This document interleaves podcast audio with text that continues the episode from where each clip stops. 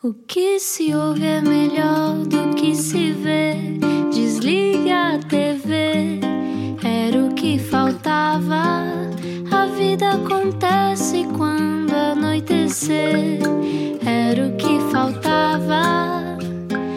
Juntos eu e você. Boa viagem, bem-vindo à Rádio Comercial. Eu sou o Rui Maria Pego. Eu sou o Rui Maria Pe- Ah, não, eu sou a Ana Martins. És Ana Martins. Acho eu, mas podemos trocar de lugar se quiseres. Bom, bem-vindo à Rádio Comercial. Este era o que faltava. Hoje o nosso convidado não é um millennial, não é um millennial, mas já vamos explicar quem é. Aliás, se acordou agora de um coma. Olá. Explica-nos como se eu tivesse acordado de um coma. Não estamos perante um millennial, de facto. O nosso convidado tem 68 anos, é jornalista no, no- com o J grande, ensaísta, cronista, biógrafo, documentarista, pessoa. Não sabemos qual a definição que mais gosta, imaginamos que seja a de pessoa. Mas calhar é jornalista, já vamos saber. Acaba de lançar, foi, pronto, acaba de lançar a história libidinosa de Portugal, um retrato sobre o sexo e o poder ao longo dos séculos. Eh, Também vamos falar sobre isso, claro, sobre libido, eh, sem acento no primeiro i, acabamos de perceber também. Sabia que Dom Afonso Henriques pode não ser filho de Dom Henrique e Dona Teresa? What? Vamos ter que falar sobre isso daqui a nada, mas a história não existe apenas nos livros que escreve. Embora o tenha feito por diversas vezes, sobre a Primeira República, sobre figuras como Mário Soares e documentários José Afonso ou Os Mitos da República, brevemente Natália Correia. Já o E eu já o entrevistei uma, uma vez, sim, sobre jornalismo contemporâneo. Os média, entre a era Gutenberg e o paradigma digital, tinha eu 17 anos. Espero que corra melhor desta vez. Mas foi o quê? Para um trabalho da escola? Para meu trabalho da escola, Ah, exatamente. Olha que Eu acho que sorte, entrevistaste uma dessa vez. carreira. Correu bem dessa vez. Eh, foi no Bom Bolo, nesse café que Já não existe em Verde, que já, Já não não existe. Joaquim, bem-vindo. Obrigado. Olá, bem-vindo até aqui ao Como é que se entrevista a pessoa que, que faz as entrevistas normalmente? Pois é isso. Ah, já, já fiz muitas, agora não faço, portanto, isto funciona nos do- nos dois sentidos. Pois, nós temos, temos que fazer isto, É fazer isto bem. Bem-vindo. Ahm, antes de entrarmos em temas complexos como as pulsões sexuais de Dom Pedro I e se havia uma Uhum. relação com o escudeiro ou não, ahm, falemos de ti, eh, da tua própria história. Tu és de Leiria, nasceste em Leiria? Leiria, freguesia, conselho e distrito de Leiria. E como é que foi? Foi bom?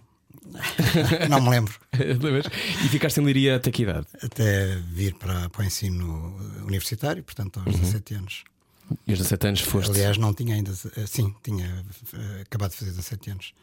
e aos 17 anos Eh, estudaste. vim para, para engenharia, ao Engen- técnico, Engenharia. em Lisboa. Ok. Engenharia? Sim, Como é não- que um, um engenheiro depois vira jornalista? Pode acontecer. Em engenharia no técnico conhecia mu- muita gente intelectual que gostava de outras coisas, música, literatura, eh, até pintura, arquitetura, mas o- parar a, a engenharia porque eh, naquele tempo as vocações não se podiam bem, digamos assim, concretizar.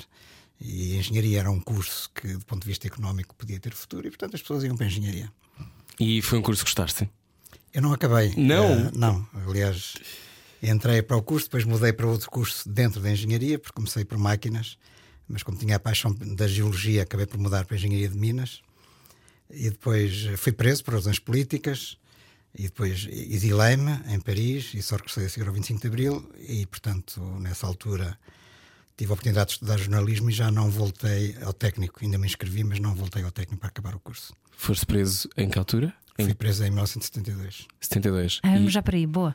Sim, Sim, vamos por aí para esse tema leve, antes até tema história libidinosa de Portugal. Em 72 és preso ah, porquê? Eu sou preso porque apoiava um grupo de extrema-esquerda, da oposição ao regime, dos vários grupos de extrema-esquerda que havia por aí, no âmbito universitário, e outras pessoas desse grupo tinham sido presas antes de mim e eu acabei por ir por arrasto. E quanto tempo estiveste preso? 18 meses, quase 18 meses. Fui julgado em tribunal plenário, portanto, condenado. Onde é que estavas preso? Deram comprovado que eu pertencia ao tal grupo, o que não era verdade, mas eh, a PID formulava, construía estas acusações e o tribunal aceitava automaticamente, sem pôr em causa eh, sequer a necessidade de fazer provas.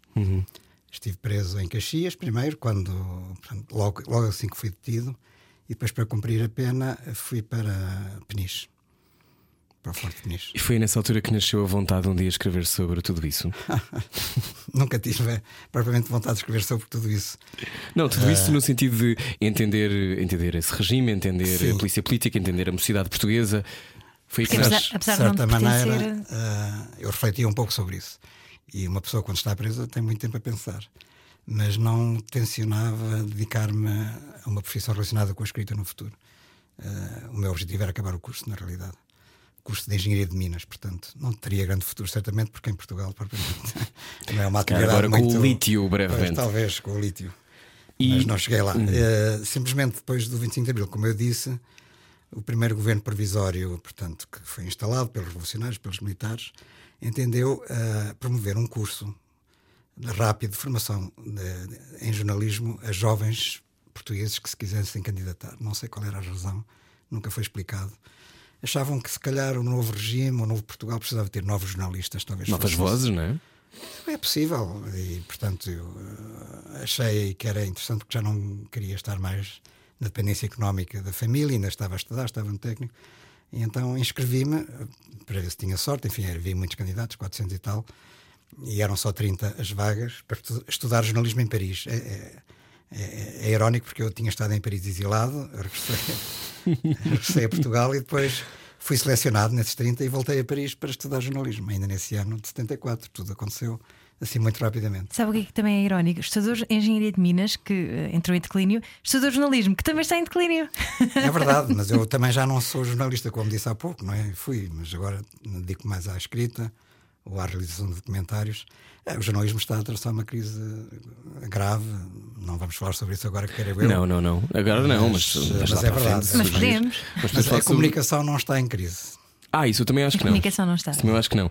Então, eh, falámos rapidamente sobre temas como prisão política e exílio, ahm, mas quando se está preso 18 meses, ahm, como é que se mantém uma, uma lucidez? Joaquim. Isso não é, não me parece que se- seja muito complicado. A fase mais difícil é os, são os primeiros dias que, em que se está num isolamento total. Tem-se ah, uma visita da família durante meia hora por semana, portanto só uma vez. Ahm, depois há a expectativa do interrogatório, da tortura, e tudo isso. E, bom, é preciso fazer um esforço também para manter uma certa sanidade. Eu cruzei-me com outros prisioneiros e todos tinham eh, a sua sanidade, digamos, e portanto eh, eh, estavam preparados para enfrentar essas situações um bocado difíceis. Não é. Pronto, também não vamos fazer disso um drama assim eh, de morte, não é? Mas é Não, importante que- falarmos disso. Eu lembro-me quando fui visitar o Forte memória, de não é? Peniche, uma visita de estudo que eu fiz quando era criança, foi a única maneira que eu tive de perceber o que é que era isso dos presos políticos. E é importante E falarmos depois os disso. presos entre si também se apoiam uns aos outros, e isso também é muito positivo. Mas portanto foi pessoas que eu torturado. fui encontrando. A tortura do sono, que era uma coisa que se fazia sistematicamente com toda a gente que era presa. Portanto, dias e noites sem, sem deixar a pessoa dormir. E, e, portanto, praticamente, eu acho que toda a gente com quem me cruzei na cadeia tinha sido submetida a essa tortura. Alguns torturas mais complicadas, espancamentos, ah, sobretudo não pessoas de oriundas dos meios intelectuais, mas dos, dos meios operários que talvez fossem, estivessem mais expostos a isso. E pessoas ligadas mais ao Partido Comunista, porque o Partido Comunista era considerado pela polícia política, digamos assim, uma espécie de inimigo principal, porque era um partido eh, muito bem organizado e, portanto, era considerado uma ameaça, talvez mais do que os grupos da extrema-esquerda. Embora a extrema-esquerda, na, na altura, tivesse muita influência, muito peso na- nos meios estudantis, universitários, sobretudo. Mas disse há pouco que não pertencia àquele grupo de extrema esquerda, mas era, era de esquerda, isso foi o sim, sim, eu suficiente para- apoiava, ajudava o grupo, e, portanto, estava ligado às pessoas sem pertencer. Uhum. Era provável que viesse a pertencer mais tarde, das coisas, se as coisas seguissem o seu rumo normal, mas na verdade, em rigor, eu não pertencia quando fui preso. E hoje em dia como é que se posiciona politicamente? Eu hoje em dia, olho, eu, eu sou, sou comentador também e, e, e como jornalista habituei-me a manter uma certa isenção perante os, os factos, os acontecimentos políticos, ahm, para ter a capacidade de escrever e analisar as coisas com a distância suficiente para não me deixar influenciar ideologicamente. E, e apesar de já não praticar a profissão, mantenho essa, enfim, esse distanciamento sobre as coisas. E portanto eu posso simpatizar com algumas coisas à direita e outras coisas à esquerda. Ah, depende das situações, depende dos casos, depende das circunstâncias. Embora de uma forma geral eu diga que eu, eu- eu continuo a manter o coração à esquerda e o cérebro, se calhar, à direita, por isso. Cérebro à direita. O coração à É esquerda é muito bom. O coração continua à esquerda. O coração continua à esquerda. E esses tempos de jornalismo, a estudar jornalismo em Paris, foram felizes? Foram, claro. até Depois do exílio, não é? Mesmo os tempos do exílio foram felizes. Foram. Só a circunstância de estar em Paris embora os meios económicos uh, não abundassem, isso já, já, já tornava a situação uma situação extremamente uh, exuberante, agradável, feliz, de facto, sobretudo quando tinha acabado de sair da prisão, não é? Claro. E... Como é que foi esse primeiro dia quando saíste da prisão? Foi um, um, dia um bocado estranho porque eu saí de uma forma um pouco inopinada, não estava à espera, quer dizer, não tinha cumprido bem a sentença, por isso é que eu disse há pouco, cumpri quase os, os 18 meses, porque isto é uma história muito curiosa. No, em, em, finais de 1973 houve eleições, porque apesar de vivermos em ditadura, faziam-se umas eleições uhum. que eram um pouco artificiais, porque não havia condições para a oposição fazer as suas campanhas e, portanto, eram sempre eleitos os candidatos do Partido Único, uhum. do Partido do Poder. E houve, eram eleições para a chamada Assembleia Nacional, que funciona, funcionava onde funciona agora a Assembleia da República, claro. E, e por, essas, por essa altura, um, quando se realizaram as eleições, o ditador no poder, já não era o Salazar, era o Marcelo Caetano, uhum. anunciou para, para assinalar, portanto, essa, essa data, uh, anunciou uma amnistia para os presos políticos. E a amnistia consistia no seguinte: uh, quem tivesse uma pena de prisão maior, que era mais de dois anos, a sua pena era reduzida em seis meses.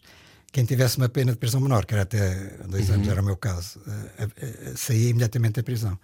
Então, de repente. Portanto, o único que saiu fui eu, porque todos os outros presos em Peniche Tinham estavam com pena de prisão maior e apesar da redução de seis meses não, não foi suficiente para sair. E portanto o Marcelo Catano fez um golpe de propaganda à minha custa. Na verdade, não saiu mais ninguém. E portanto, eu, isto já foi de noite e eu fui posto na rua do Forte de Peniche e portanto apanhei um táxi, tinha algum dinheiro. E... Portanto, abre-se a porta do forte e de repente tu tens que arranjar Sim, um táxi? Tenho que chamar um táxi ali em Peniche, não é? Porque isto é no centro da vila.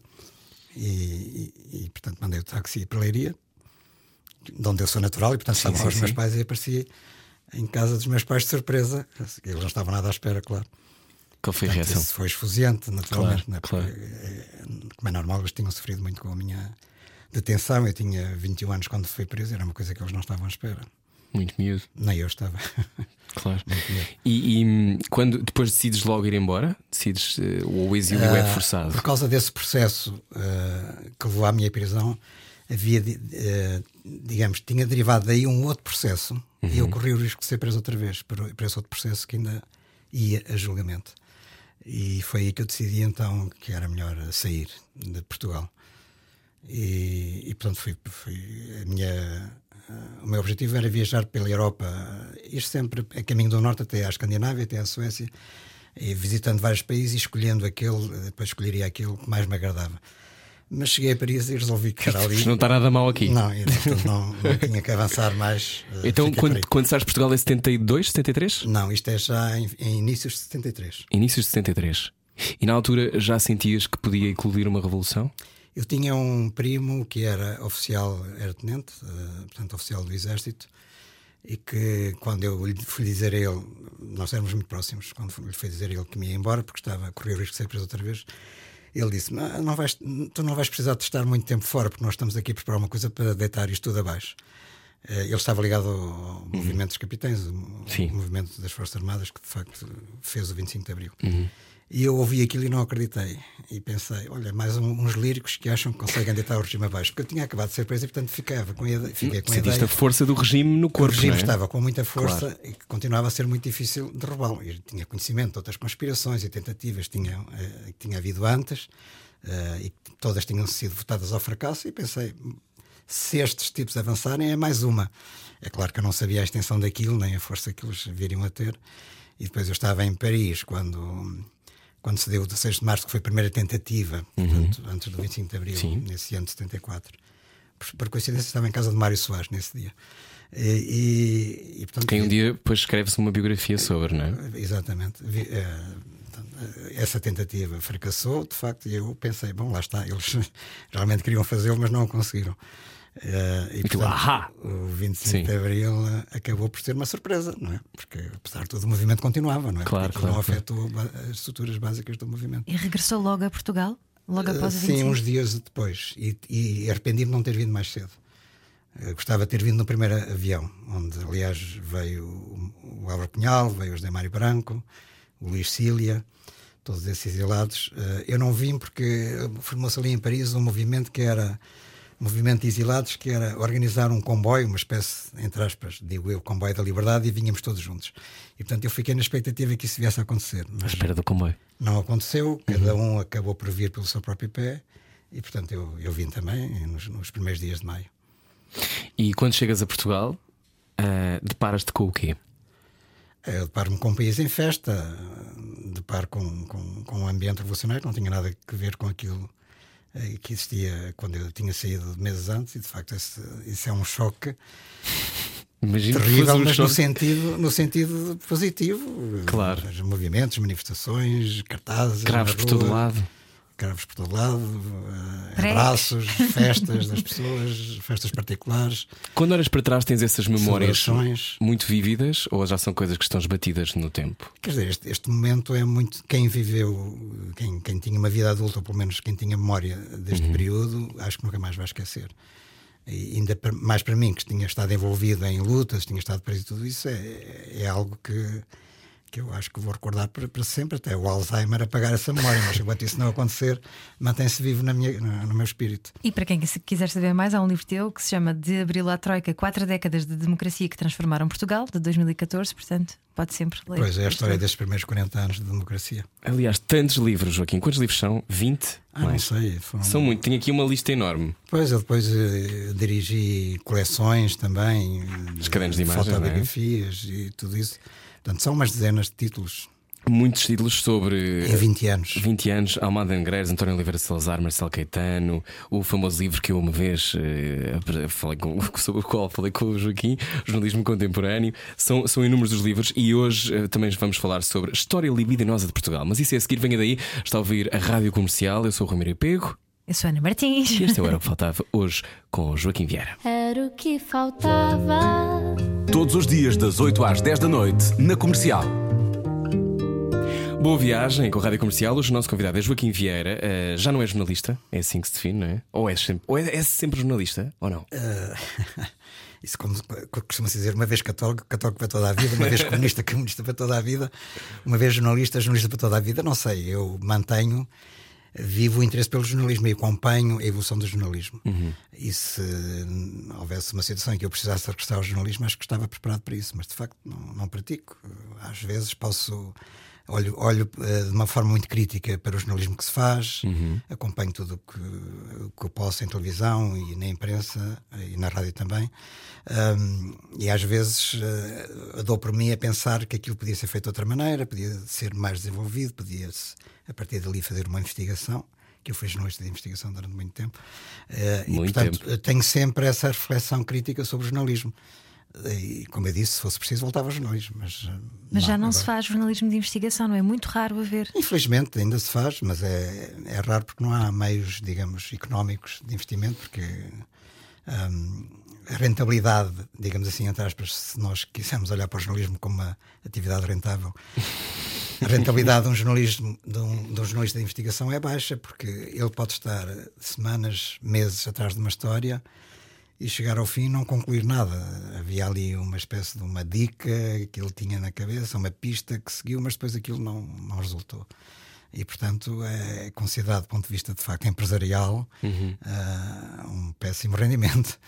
E, e por isso as, as, empresas de comunicação social preferem uh, que os jornalistas produzam outro tipo de matéria que seja de publicação imediata, as notícias, pequenas reportagens, também não, não se fazem grandes reportagens. Então muito. este clickbait todo deve dar-te urticária, não? Um bocado, mas eu percebo que uh, a situação não está fácil e, e percebo que as, uhum. as, empresas de comunicação social não tenham os meios uh, económicos para investir uh, no jornalismo em profundidade, porque uh, a queda da, na venda dos jornais, como se sabe, as pessoas uhum. deixaram de ler jornais, deixaram de ler revistas, uhum. há queda nas audiências das televisões e, portanto, Uh, se nós uh, verificarmos que as receitas dos meios de comunicação vêm sobretudo da publicidade, havendo menos audiências, menos vendas, há menos publicidade e, portanto, não há dinheiro para tudo. E, e, a situação acaba por ser um pouco dramática. Isso não acontece só aqui em Portugal, acontece em todo lado, até mesmo nos grandes órgãos de informação, naqueles mais hum, tradicionais, aqueles monstros que nós nos habituámos a conhecer, como o New York Times, por exemplo, o a Guardian. Time, uhum. o Guardian, tudo isso. Portanto, há uma tentativa de reinventar as formas de financiamento do jornalismo por outras. Uh, As pessoas pagarem pelos artigos, por exemplo. O é? crowdfunding, uhum. pagar por artigos específicos, assinaturas online, mas não está fácil, porque. Uh, agora, eu acho que tudo emigrou para o, a internet. E, portanto, quem quiser fazer jornalismo, aqui em Portugal, ainda há esse erro que é. Os jornais, por exemplo, primeiro pensa-se no jornal e depois pensa-se na internet. Devia ser ao contrário. Uhum. Primeiro deve ser uma operação para a internet e o jornal deve ser secundário.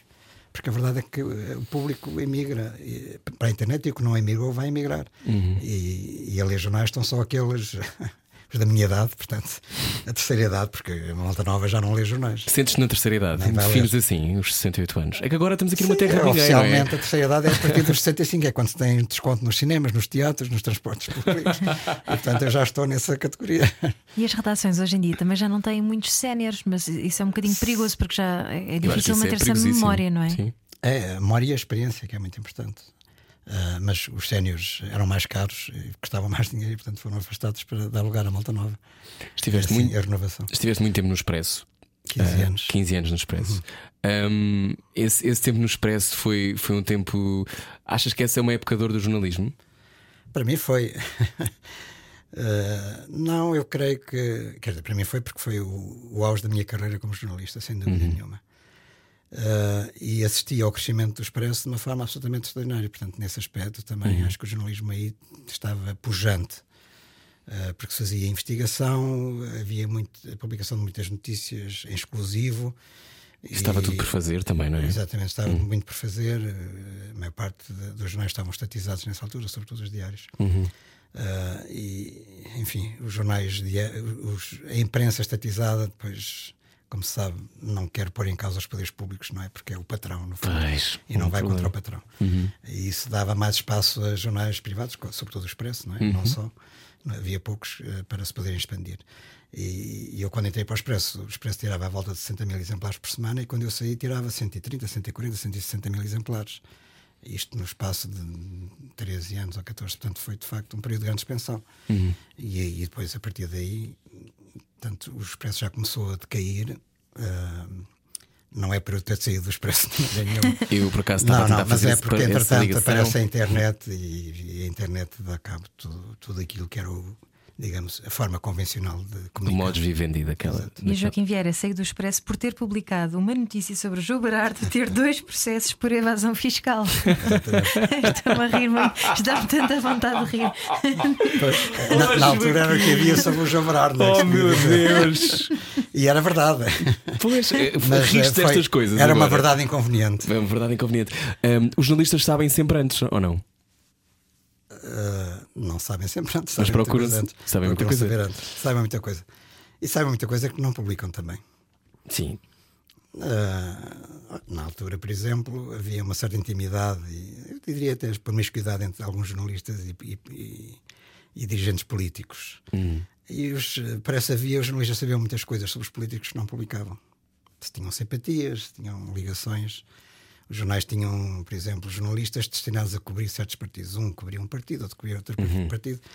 E esses jornalistas, portanto, tentavam criar laços de proximidade e os políticos também gostavam, portanto, de seduzir esses jornalistas para o seu seio, para a sua. Para, para... Ou seja, comer um café, ao café de somente, sim, um sim, bife. pouco mais, sim, algo mais do que isso por vezes.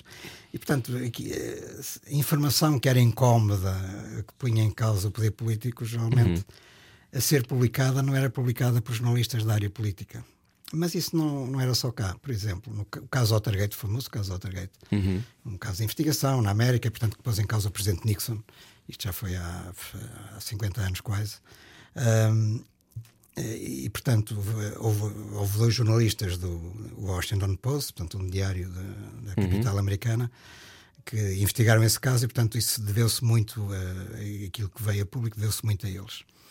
E, e, durante meses os jornalistas foram produzindo matéria, mas a secção política do Washington Post não está, estava desconfiada uh, daquilo e não queria publicar essas notícias, sobretudo não queria que fossem para a primeira página. Uhum.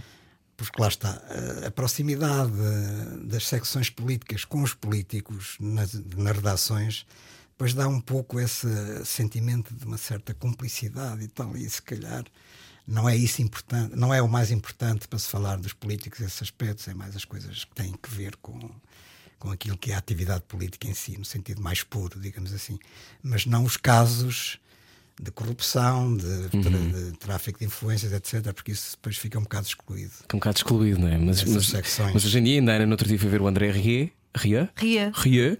E uh, as pessoas riam-se muito quando, quando filmaram o João Berardo. Não, não se riam, não. Apupavam, não, não era? Apupavam, sim, assobiavam. Ríamos, e... fomos nós a rirmos desta história, desculpa. Sim, exatamente. apupavam, apupavam o João Berardo. Ele, ele mas estava na plateia, à época, isto, quando, quando tu publicas estas notícias. Na altura ninguém apupava o João Berardo. Ninguém apupava o João Berardo. Não, isso é recente, sobretudo depois dele ter ido.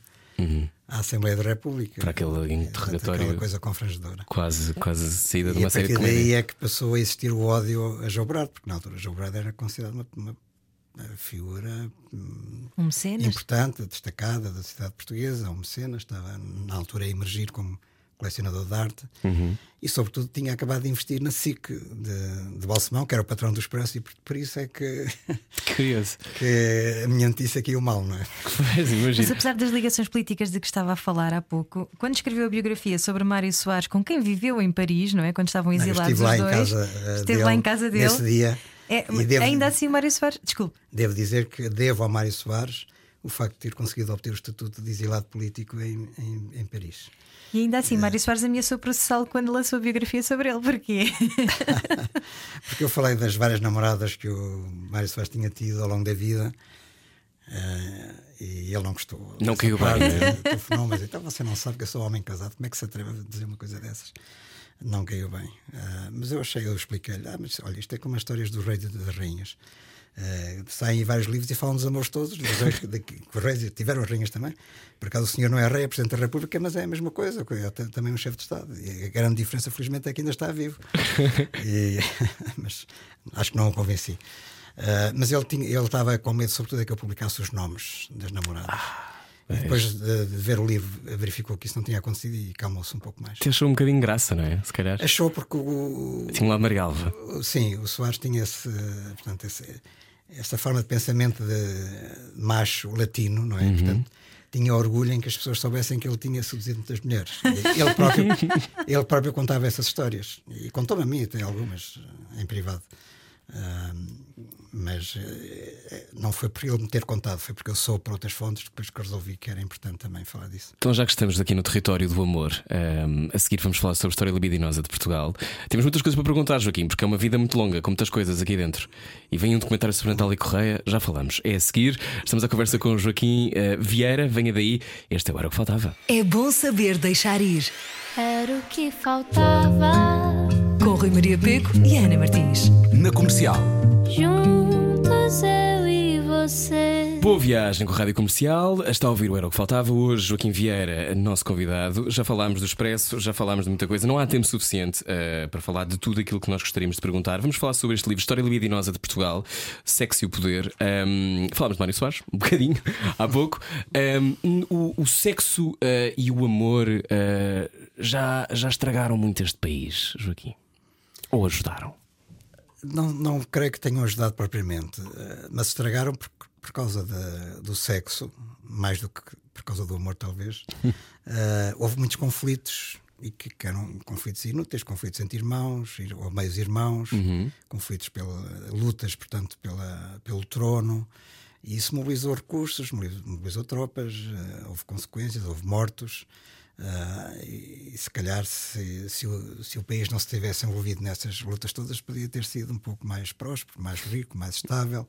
Mas eh, é a história, o que lá vai, lá vai. A história é feita de conflitos, como se sabe. Dom Fernando é um bom exemplo, não é? De alguém que, que teve uma paixão assolapada. Pois, aí foi mesmo uma paixão. No final da primeira dinastia. Geralmente as paixões estavam proibidas aos reis, curiosamente. Uhum. Aliás, podiam apaixonar-se, mas não se podiam casar com a pessoa que. Porque assim apaixonar. Que, Isso era para as amantes, não era? A paixão era para as amantes. Isto para Leonor uh, não era exatamente mas, o melhor eh, partido, não é? Havia uma outra Leonor que lhe estava destinada, do ponto de vista dos interesses do Estado. Uhum mas ele uh, apaixonou-se por uma Leonor Teles uh, e, portanto, e quis casar com ela, que aliás já era casada e portanto complicou mais as coisas. Ah, isto parecendo que não. Ah, Mas é uma coisa que acontece, é importante É falarmos disto. complicado. é complicado. Se cá está a sentir o mesmo agora no carro, é possível acontecer. Sim. acontece em todas as, as épocas. Todas as épocas. É Então, então uma houve, constante. houve humana. sempre pulsões, eh, seja de monarcas, seja de. Seja, não é, não é um, um fator de sumenos, pois não? Não, eh, e por isso é que eu achei que era interessante escrever este, este livro, porque eu tinha trabalhado num outro projeto do livro história- sobre a história de Portugal uns anos antes, e isso levou-me a estudar a história com alguma profundidade, a nossa história. E de- dessas leituras eh, cheguei à conclusão que o sexo tinha uma importância determinante, então achei que valia a pena pegar no tema e fazer não só a monarquia, mas também a república. Claro, tem uma importância muito mais eh, muito maior, digamos assim, na, na- em monarquia, Uhum. Sim. por causa da questão da sucessão dinástica, descendentes, das heranças, claro. dos descendentes e tudo isso. E das alianças matrimoniais, não é? Exato. Entre, entre Estados. Sim, sim. É, e isso é muito complicado depois um país existir nessa base. E felizmente, digo eu, eh, nós já não vivemos em monarquia. Pode haver monarquias estáveis, mas de um momento para o outro as coisas podem desequilibrar-se completamente. Pois. Ah, e hoje temos mo- monarquias estáveis na, na Europa, é um facto. Mas em Espanha já houve complicações com o rei Uhum. Juan Carlos, que até foi um rei Sim, que teve uma atuação muito positiva, não é? sim. Aquelas caçadas também não ajudam, não é? No caso do rei. Passadas, amantes e tudo isso. Sim, sim, não ajuda muito. E é Portanto, que. basta, basta não, ter, não assegurar uma descendência equilibrada para depois ser confusão. Abrir o espaço para, para, o, para o maior caos, não é? Para alguém poder tomar o poder, por exemplo. Outro, o trono é meu, não é meu. Exato, vêm os, os aspirantes, eh, aqueles que acham que têm direito. Portanto, nós atravessámos várias fases na nossa história. Sim, aliás, a terceira disso, dinastia é um exemplo disso, não é? Os Braganças. Mas, eh, por acaso, ainda voltando ao Dom Fernando, Sim, essa crise criada com o, Dom eh, o casamento de Dom Final Fernando do século XIV, Leo- uhum. Leonor Teles acabou por, até por ser positiva para a nossa história, digamos assim. Porque veio uma segunda dinastia, portanto, um bastardo do Dom Pedro, que era o pai do Dom Fernando, Dom João I, eh, acaba por inaugurar uma dinastia nova. E essa talvez tenha sido a melhor dinastia para a nossa história. eu que acho foi que é a tua preferida. É a tua preferida. Era a minha. É a dinastia dos descobrimentos. Eu não tenho uma dinastia preferida porque todos têm vantagens e defeitos. E- mas é a dinastia que, além de, de produzir, do ponto de vista histórico, aquilo que é a nossa identidade, que é a questão da, da expansão Sim, marítima, sim. Também produziu o Camões e, portanto, mesmo ao nível da cultura, eh, tem esse aspecto. Mas, por exemplo, também é a dinastia que expulsou os judeus. Eh, e, portanto, não posso dizer que é uma dinastia positiva no seu conjunto. Sim, é? positivo nunca, nunca é, não é? Com quantidade de gente diferente que lá, que lá existe. E é, um- e é uma dinastia eh, liderada por um bastardo, não é? A questão da, Claro. da bastardia, não é? Mas também, É- é de também- ser- é transversal, não é? São todos descendentes do Dom Afonso Henriques, todos. Esse bastardo, até os Filipes espanhóis, são descendentes do Dom Afonso Henriques. Fa- Falando Talvez de... só o Dom Miguel é que não seja, há essa Ah, dúvida. sim, sim, sim. Mas de resto vem tudo aí do nosso primeiro rei. Então, Dom Afonso Henriques, ah, há, há dúvidas sobre a paternidade de Dom Afonso Henriques? Isso nunca foi esclarecido porque há um cronista posterior, não é da época, mas que descreve a criança, o bebê eh, Afonso Henriques, como eh, eh, alguém com, com defe- um defeito físico irrecuperável. E depois a criança desaparece e é entregue a um aio, que é o Egas Meniz, para ser criado e é devolvido mais tarde, já adolescente, Sem defeito. é um, um, um rapaz robusto, um muscular, tan. portanto, O homem da máscara de ferro. Portanto, poderia não ser o mesmo, não é? Se Uhum. surge- se- se- fica essa dúvida. A Agostina Bessa Luís, por exemplo, levanta essa questão. Uhum. Embora ela não seja historiadora, mas pronto, tem todo o direito, não é? Como portuguesa, que foi. Eu penso que o Freitas do Amaral também escreveu sobre o Afonso Henriques, também suscita questões acerca disso. O José de Matoso, por exemplo, que é um historiador sim. consagrado, não, Sim, sim, nem claro. sequer, praticamente nem sequer se refere a essa, a essa questão. Eu acho que isso podia ser resolvido com uma análise do- dos ossos de Dom Afonso Henriques, que- que estão em Coimbra, uma análise de DNA. Isso esteve quase para ser feito há, há muitos escassos anos por uma Sim, sim, investigadora sim. forense, historiadora forense. Mas em cima da hora o governo proibiu que se abrisse o túmulo. Hum. E portanto o mistério permanece. Não sei se para sempre, mas. Não querem escavar na história. Que outros mistérios permanecem? Saberá já a seguir. Ah, Continua a conversar connosco. Estamos a falar de História Libidinosa de Portugal, o mais recente livro de Joaquim Vieira. Venha até aí, boa viagem. Está a vir o Era o que Faltava. Era o que faltava. Todos os dias, das 8 às 10 da noite, na comercial. Hoje connosco Joaquim Vieira. Uh, tenho sempre dificuldade, apetece-me dizer que é jornalista, mas tu és muitas coisas, ensaísta, documentarista, muitos documentários. Uh, José Afonso foi um dos documentários que fizeste, não é? Estás Sim, a preparar um sobre Natália eh, Correia. Maior que o pensamento. Maior que o pensamento. Exato. José Afonso é. Achas que é bem entendido hoje em dia? O, José Afonso era uma personalidade bastante complexa e não sei se será entendida toda, toda a sua dimensão. Talvez da forma mais simplista, muita gente se posiciona contra ou a favor por causa disso.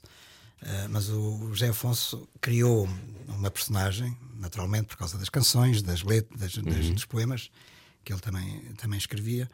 Uh, e, e, ficou um bocado prisioneiro dessa personagem, como muitas vezes acontece. Não se conseguiu libertar dela. Talvez em certa altura ele gostasse de ser outra pessoa, mas já não podia.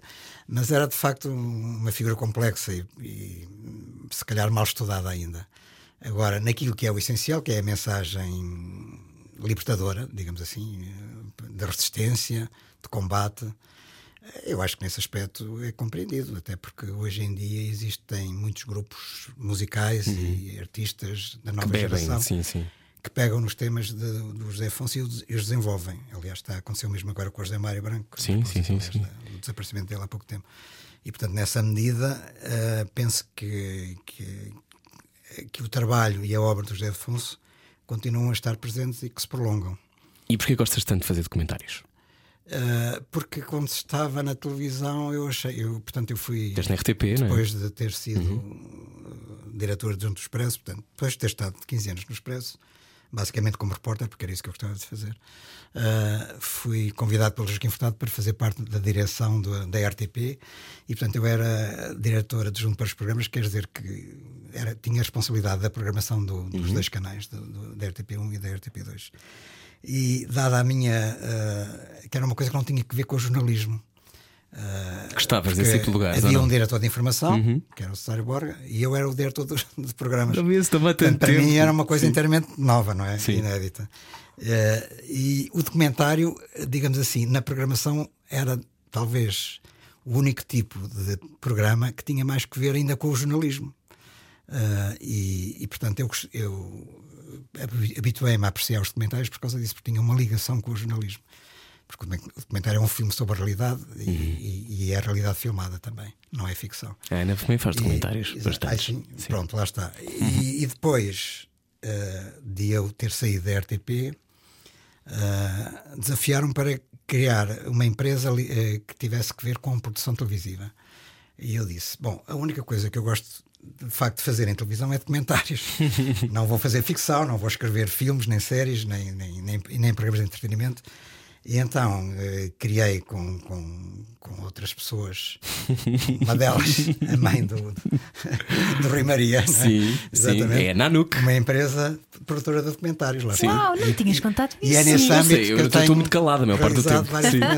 E como é que foi esse, esse, esse universo? Porque não, não só fizeram, fizeram, fizeram documentários, mas também fizeram uma série de televisão, Febre do Ouro Negro, não foi? Não, isso não foi na, não foi na Nanuc. Ah, mas foi o. Desculpa, estou a confundir. Com... Eh, Foi, foi, foi criada com a Felícia Cabrita, que também fazia parte Sim, faz desta confundir. empresa, mas foi uma, uma- um guião de, para uma série de ficção, mas não sei se coincidiu com a essência da Nanuc, mas não foi no âmbito da Nanuc.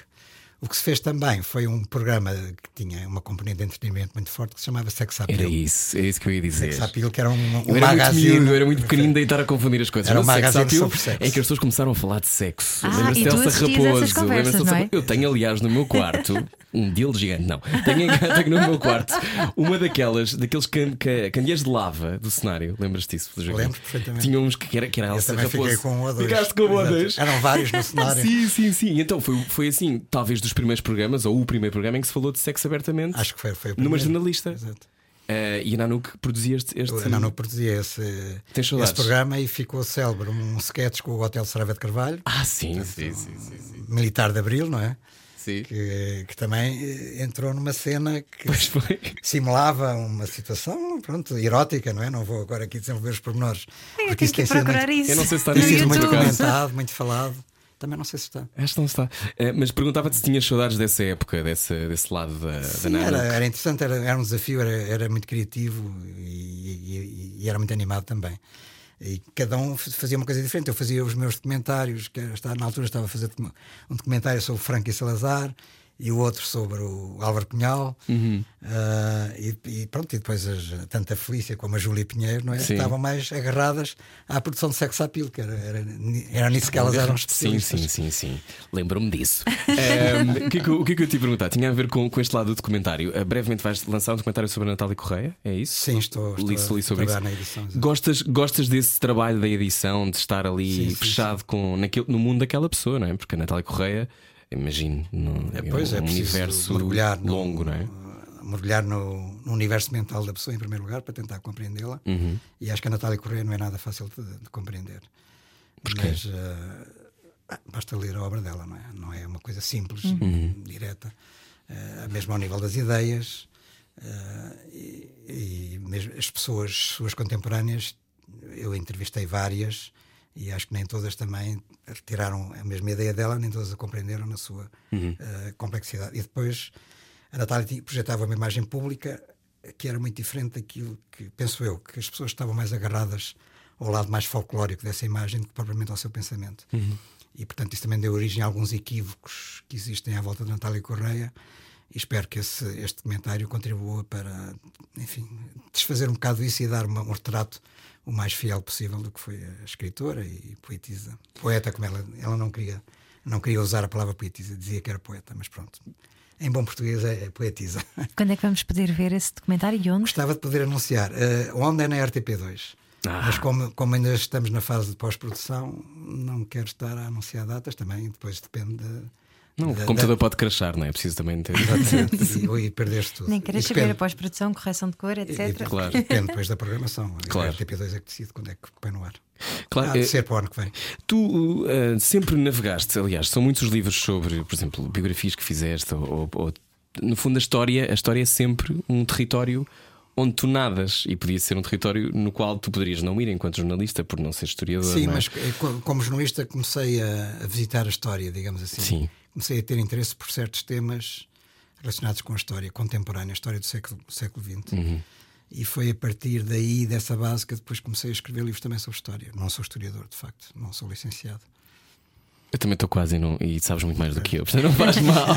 E te perguntar sobre quais são os maiores equívocos que encontraste, se calhar sobre, sobre esta nossa consciência sexual nesta história libidinosa de Portugal. Achas que hum, ah, percebemos mal o impacto, o impacto do, do sexo na nossa própria fundação e Sim, acho que eh, as pessoas não estavam muito atentas em relação a isso, e como eh, a história também foi ensinada durante décadas em ditadura e havia aquela censura, digamos assim, moral sobre Uhum. certas coisas.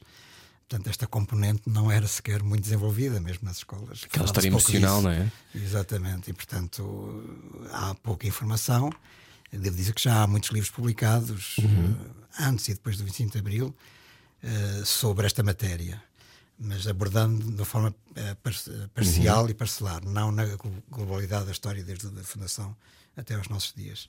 Mas eu baseei muito nessa bibliografia já existente. Devo dizer que não, não estive, não tive o cuidado de fazer uma investigação muito Não estiveste na Torre do Não, Já há Tombo. muitas coisas escritas, muitas fontes, muitos livros Claro. publicados. E qual foi a maior surpresa que encontraste sobre a libido nacional, Joaquim Vieira? Isso é uma pergunta muito complicada. O que é que eu direi? Direi que eh, nós sempre mantivemos as nossas pulsões sexuais, eh, independentemente das- dos regimes morais dominantes em cada época, e portanto sempre houve muita subversão a esse nível. E verifico, por exemplo, talvez de uma forma um pouco surpreendente, como a hierarquia aliás, todos os clérigos, padres, freiras, hierarquia, tudo isso se envolviam em sexo. Não quer dizer que fosse 100%, que fosse universal. Mas houve muito sexo praticado em conventos, com abades, com. Eh, os mítico- mítico Dom João V, não com é? bispos, Dom João V e a Madre Paula e várias outras freiras de, do mosteiro. As freiras que lá estavam naquele dia. E mesmo durante Portanto, o regime tem um livro sobre a governanta, não é? De Salazar. Está aqui na nossa mão. Que, que, morreu, sempre foi. que morreu virgem, a governante, atenção. Ah, ela morreu virgem? Segundo a análise, eh, segundo a autópsia Ok. foi feita, terá morrido virgem. Uhum. Mas assistiu aos, às paixões de Salazar. Salazar teve muitas paixões. E ela teve várias, eh, algumas que a governanta poderia apreciar, outras não. E uma jornalista, não é? Né? Apreciou sobretudo a relação dele com a francesa Christine Garnier, porque ela própria acabou por, apesar de não falar francês e a Christine Garnier não falar português, acabaram por ficar amigas, que é uma coisa estranha, é curioso. Mas a Christine Garnier, que veio, foi enviada pelo editor, para, pelo seu editor, a Portugal para escrever um livro sobre Salazar, em 1951. Portanto, criou de facto uma ligação afetiva. Uhum. Uh, eu não sei até que ponto, até que profundidade foi essa ligação, mas houve de facto uma ligação. Mas ele fechava as portas do escritório, não era? Sim, exatamente. não dormiam na mesma cama, atenção, mas durante o dia encontravam-se encontravam-se a sós. Exatamente. Não, não poderia, eu acho que não seria só intelectual. Hum. E, e, é, de facto, ficaram muito amigas, a Dona Maria, portanto, a governanta, eh, e é curioso que a Cristina Garnier, quando escrevia as cartas ao Salazar, não as enviava com o Salazar eh, como, como remetente. remetente. como endereço como, destinatário. Como destinatário. Sim, sim. Como destinatário. Nem ela como remetente. E porquê? Porque a PID via toda a correspondência, a entrada, e portanto ia ler os segredos que havia entre eles. E portanto ela enviava as cartas à Dona Maria, à governanta, dentro de, de, de, de outros envelopes, uhum. de outros subscritos que eram enviados à Dona Maria com, com, com, como destinatária. E era a Dona Maria que abria e depois tirava a carta já dentro do seu subscrito para entregar ao Salazar, lá dentro do. do a São lia, lia a correspondência do Salazar? Lia, lia. De toda a gente? Portanto, eh, era, Salazar achava que não. O próprio Salazar fugia ao controle da PIDE na, nas suas relações afetivas, neste caso concreto. E, e, e, esta mulher, eh, nós já sabemos uh, verdadeiramente quem foi? Uh, já, já se soube.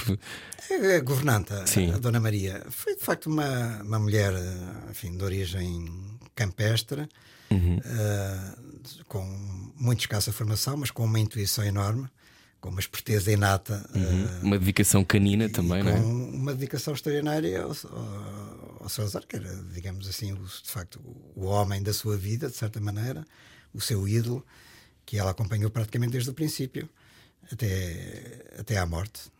E, portanto, era isso, sobretudo. Essa que era uma autêntica freira, não aquelas do, do mosteiro de, do mosteiro de Odivelas e outros. Ao longo da carreira de Joaquim Vieira, também eh, teve aqui muita ligação a fotobiografias e, inclusive, lançou um livro sobre o Joshua Benoliel, que é um grande fotógrafo, fotógrafo também, sim. não é? Qual, qual é que é a sua ligação à fotografia? Uh, a minha ligação à fotografia, eu fiz fotografia, aliás, quando estava no Expresso Aeroporto, eu também fazia fotografias para ilustrar muitas das minhas reportagens. Ei, então havia uma coisa multidisciplinar. Interessei-me uhum. muito por fotografia. A partir de uma certa altura, nos anos 70, acompanhava tudo o que era revistas, publicações sobre fotografia, uhum. técnica fotografia, fotográfica, etc. E, portanto, eu adorei uh, a fotografia, não só como apreciador e como apreciador de grandes fotógrafos, mas também como praticante. Uh, e depois também não dá para tudo, não é? E, e, quando deixei o jornalismo também deixei a fotografia.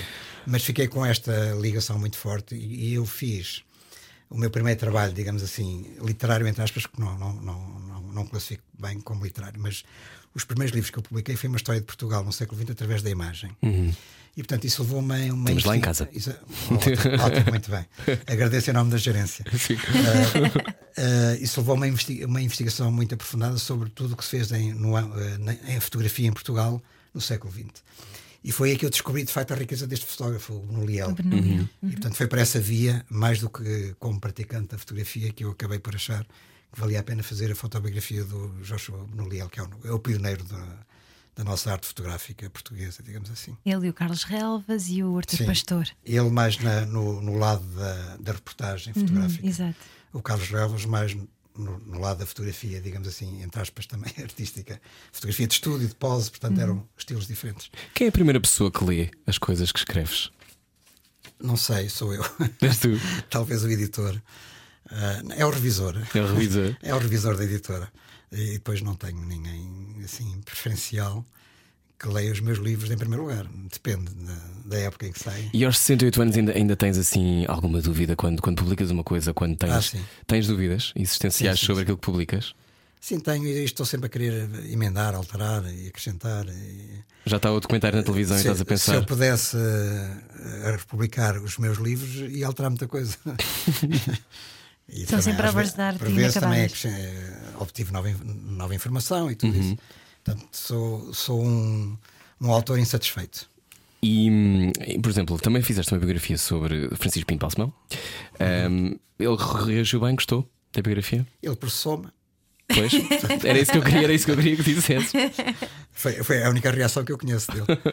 Mas o processo não foi Não avançou muito, portanto. Não avançou o muito. tribunal não aceitou a queixa. Hum. Não, não, não chegou a série, eh, sequer a ir a julgamento. Depois ele recorreu para a segunda instância, para a relação, e o Tribunal da Relação também entendeu que não devia ir a julgamento e, portanto, ficou por aí. E hum, é possível, é possível hoje em dia mantermos completamente independentes?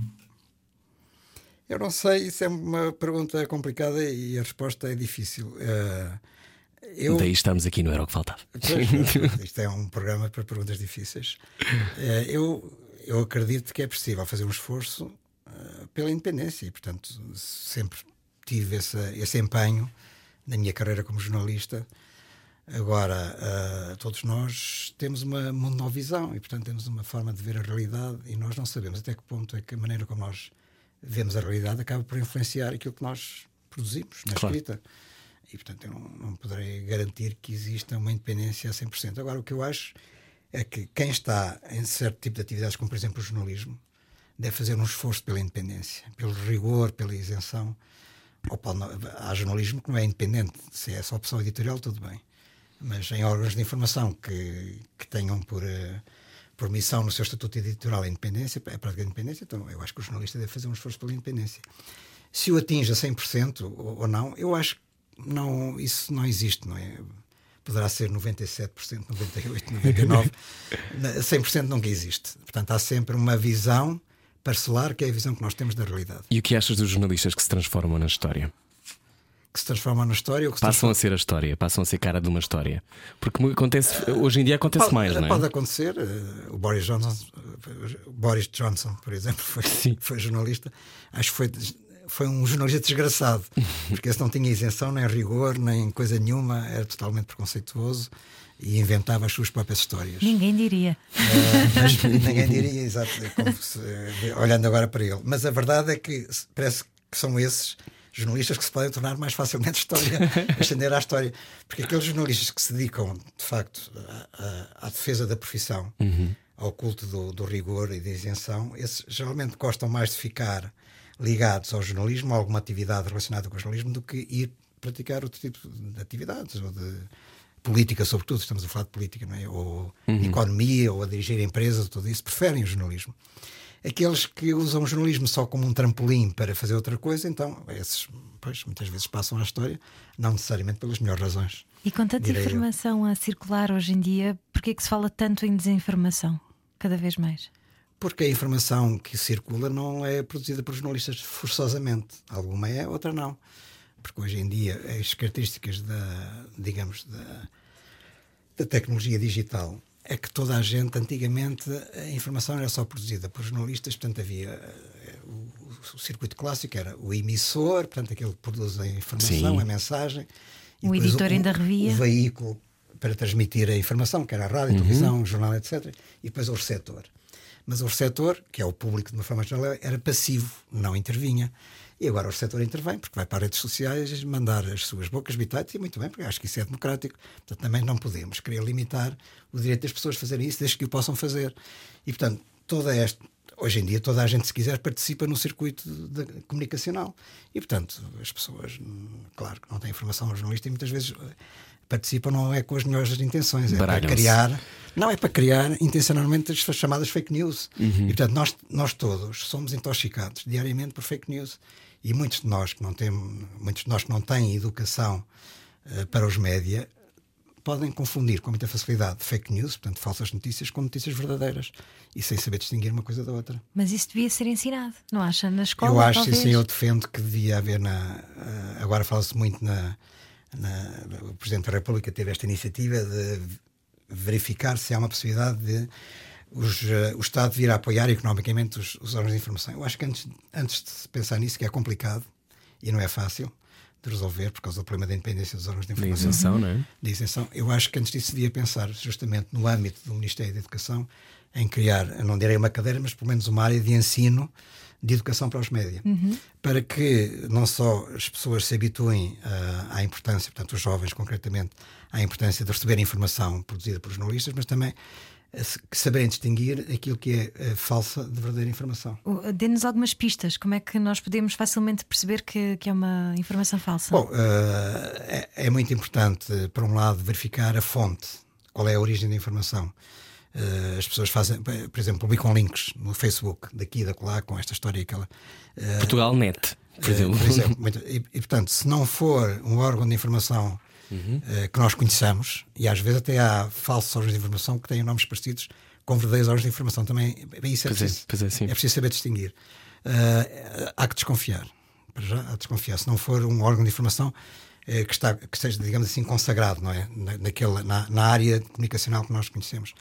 E depois também é preciso ver a data da informação, porque hoje em dia é reciclada a informação antiga como se fosse sim, nova. É verdade. Uma notícia pessoas, de 2009 que parece 2019. Que morrem, estão sempre a morrer na, na, nas redes sociais. Mas Sousa Veloso já morreu quantas vezes? Quem? O Sousa Veloso morreu não sei quantas Sousa Veloso, vezes. o Vasco Granja, por exemplo. O Vasco Granja também. E depois as pessoas já, ah, coitado, olha, ah, gostavam muito dele, etc. Rip. o Rip aí fora. E portanto há pistas simples que é preciso seguir, não é? Mas as pessoas não estão, não, não estão preparadas para isso, é um facto. O caso do Brasil é um bom exemplo, não é? E eu vejo, às vezes as pessoas uh, escrevem, mas já viste isto? É incrível o que está a acontecer, não sei o quê. Eu, mas onde é que isso vem? Então, como é que é? Quem é que publicou? Então não vejo que isso não é verdadeiro, que isso é, provavelmente é inventado, não é? Porque isso não vem nenhum, nenhum não é produzido por jornalistas, e de facto depois verifica-se. Ou então são coisas antigas, coisas publicadas há um ano, dois anos, uh, e parecem como se fossem um grande escândalo. Foram na altura, se calhar, mas agora não são porque já estamos noutra noutra época, noutro contexto, com outra circunstância, portanto já não conta. E as pessoas confundem, baralham-se. Isso, eh, fica, as pessoas ficam muito baralhadas com isso tudo. E qual foi a notícia que mais gostaste de dar? É, essa notícia foram várias, não sei, não sei. Não... Há uma notícia que eu não dei e gostava de ter dado, que era a morte de Sá Carneiro. Hum. Uh, porque eu estava na RTP na altura Quer dizer, gostava de ter dado, eu não gostava de ter dado essa notícia, na realidade. Mas se alguém tinha que a dar, está presente. Gostava de ter uhum. sido eu, não é? Uhum. Uh, e fomos impedidos, nós soubemos que, que o Sacané tinha morrido e fomos impedidos de dar a notícia porque se considerou que a notícia era tão grave. Eu estava na RTP2, a RTP2 era um canal considerado secundário. Uh, o que era importante era a RTP1, ainda hoje é, é, é o canal com mais audiências e tudo isso.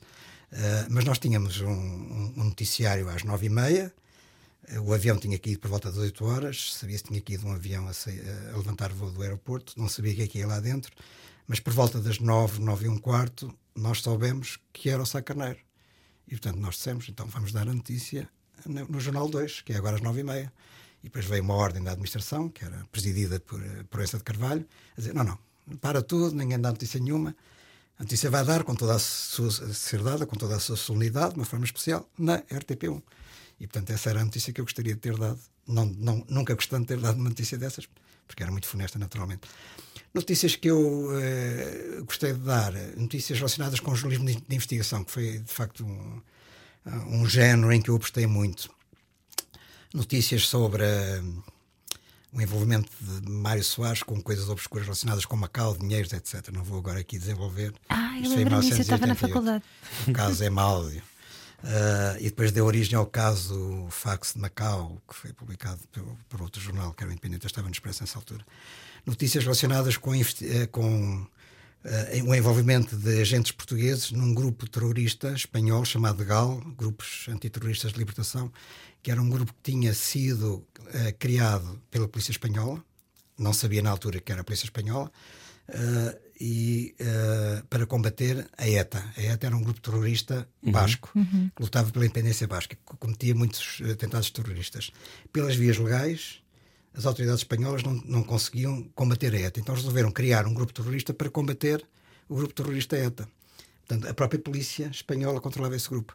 Uh, e, e, através da, uh, da pista portuguesa, portanto, porque houve dois portugueses que estavam envolvidos nesse grupo que foram detidos a seguir a um atentado do, dos Gal no, no, sul de, Espanha, de, de França, perdão.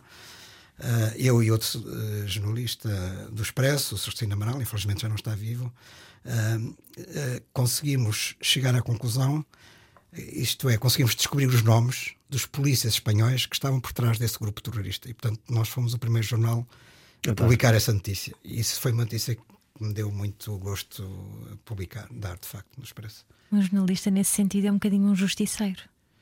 Eu não gosto de olhar o jornalista como justiceiro. Gosto de olhar o jornalista como alguém que publica a verdade.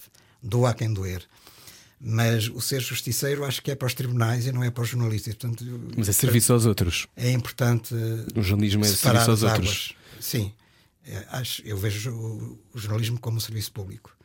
Não sendo forçosamente, mas eh, eu acho que as pessoas mais informadas são, são, poderão ser melhores cidadãos, têm mais capacidade para decidir uhum. concretamente em atos eleitorais e, portanto, nessa medida, um jornalista faz serviço público.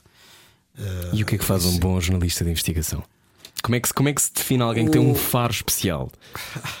Há um faro, não é? Tem que haver um faro. o faro cultiva-se também. É? Eu já aqui falei do caso Watergate. Eu estudei jornalismo, já disse, em 74, que foi o ano em que estourou o caso Watergate, em que se demitiu o presidente Nixon. Uhum. E, portanto, eu estava na altura a estudar jornalismo e pensei: caramba, isto é uma coisa extraordinária. Uh, dois jornalistas podem derrubar o homem mais poderoso à face da Terra. E pensei, um super-herói quase, não é? Eu quero ser jornalista de investigação. Mais do que faro foi esta ideia, esta determinação que eu tive eh, em, em, em dedicar-me, em querer dedicar-me a essa área. Um, é, é claro que convém ter uma certa sensibilidade para isso, não é? E, portanto, uhum. nunca estar satisfeito com as explicações oficiais, com aquilo nos, que nos contam, porque a missão do jornalismo de investigação é, digamos assim, uh, trazer ao conhecimento do público, das pessoas, o lado, os lado, o lado de sombra dos poderes públicos. E quando falo de poderes públicos, falo naturalmente do poder político, mas também do poder militar, do poder da igreja, do poder sindical, qualquer tipo de poderes públicos. Há vários, não é? Os poderes fáticos, outros não fáticos, uns eleitos, outros não eleitos. E tudo isso pode estar sujeito ao escrutínio, ao escrutínio do jornalismo de investigação, porque é um direito dos cidadãos conhecerem o lado mais oculto das atividades desses, desses poderes, não é? Dos, ou dos detentores desses poderes, sobretudo Exato, mas, mas, mas sentes... é que eu falo do lado de sombra, digamos assim. Mas sentes assim no corpo, quando é uma coisa, quando é uma pista que deves perseguir? A adrenalina. Há uma intuição específica. Toca-te onde? Toca-te no rim. Onde é que é, Joaquim? Para nós sabermos. Não, é no cérebro. é, no é cérebro. é ao nível da cabeça. Não está é nada, não é uma investigação não, não, assim nas vísceras. Não, não, está tudo na cabeça. Tá? Tá. Para mim está, pelo menos. Ok. Bom, um, a intuição uh, a intuição é que também daqui a pouco tens que ir pôr moedas no teu carro. Portanto, uh, pois, gostamos... não tenho já uma multa, mas pronto. Não, não, não traz, não traz. A conversa valeu. Não traz, porque, porque és um super-herói, portanto não traz. Exatamente. Um, de 68 anos, uh, o que é que falta? Não, eu não penso nisso. Eu continuo a trabalhar, enquanto tiver forças, continuo a trabalhar, portanto não, não vejo, não me sinto afetado pela idade. Uhum. Uh, falta continuar a fazer coisas. Há, há, coisas que eu gostava de fazer e que não fiz. Como atiraste um avião? No, no campo da, não, no campo da, da, da criação. Mas também Sim. não vou aqui falar porque isso não é não é de botão, é um bocado aziago dizer ah, gostava de fazer uma coisa, depois uma pessoa não vai fazer e os outros dizem, ah, mas disseste que querias fazer aquilo e não fizeste. De maneira que em seu tempo se verá se, se, se, vou conseguir ou não. Muito bem, a História Libidinosa de Portugal já está à venda. Se quer perceber o que é que se passa vá lá, não é? Porque o sexo é a base de tudo. Exatamente, e, acho que sim. O sexo é a base de tudo e também um dia destes vamos poder ver documentário sobre Natália Correia. Joaquim, muito obrigado. bem. Muito obrigada, Joaquim Vieira. Obrigado, Foi um prazer. Ana. Foi obrigado, um prazer. Continua connosco. Uh, boa quarta-feira. Uh, boa quarta-feira, não. Estou mal. Boa viagem com a rádio comercial. Era só para chamar a sua atenção. Era o que faltava. Com Rui Maria Peco e Ana Martins. Na comercial.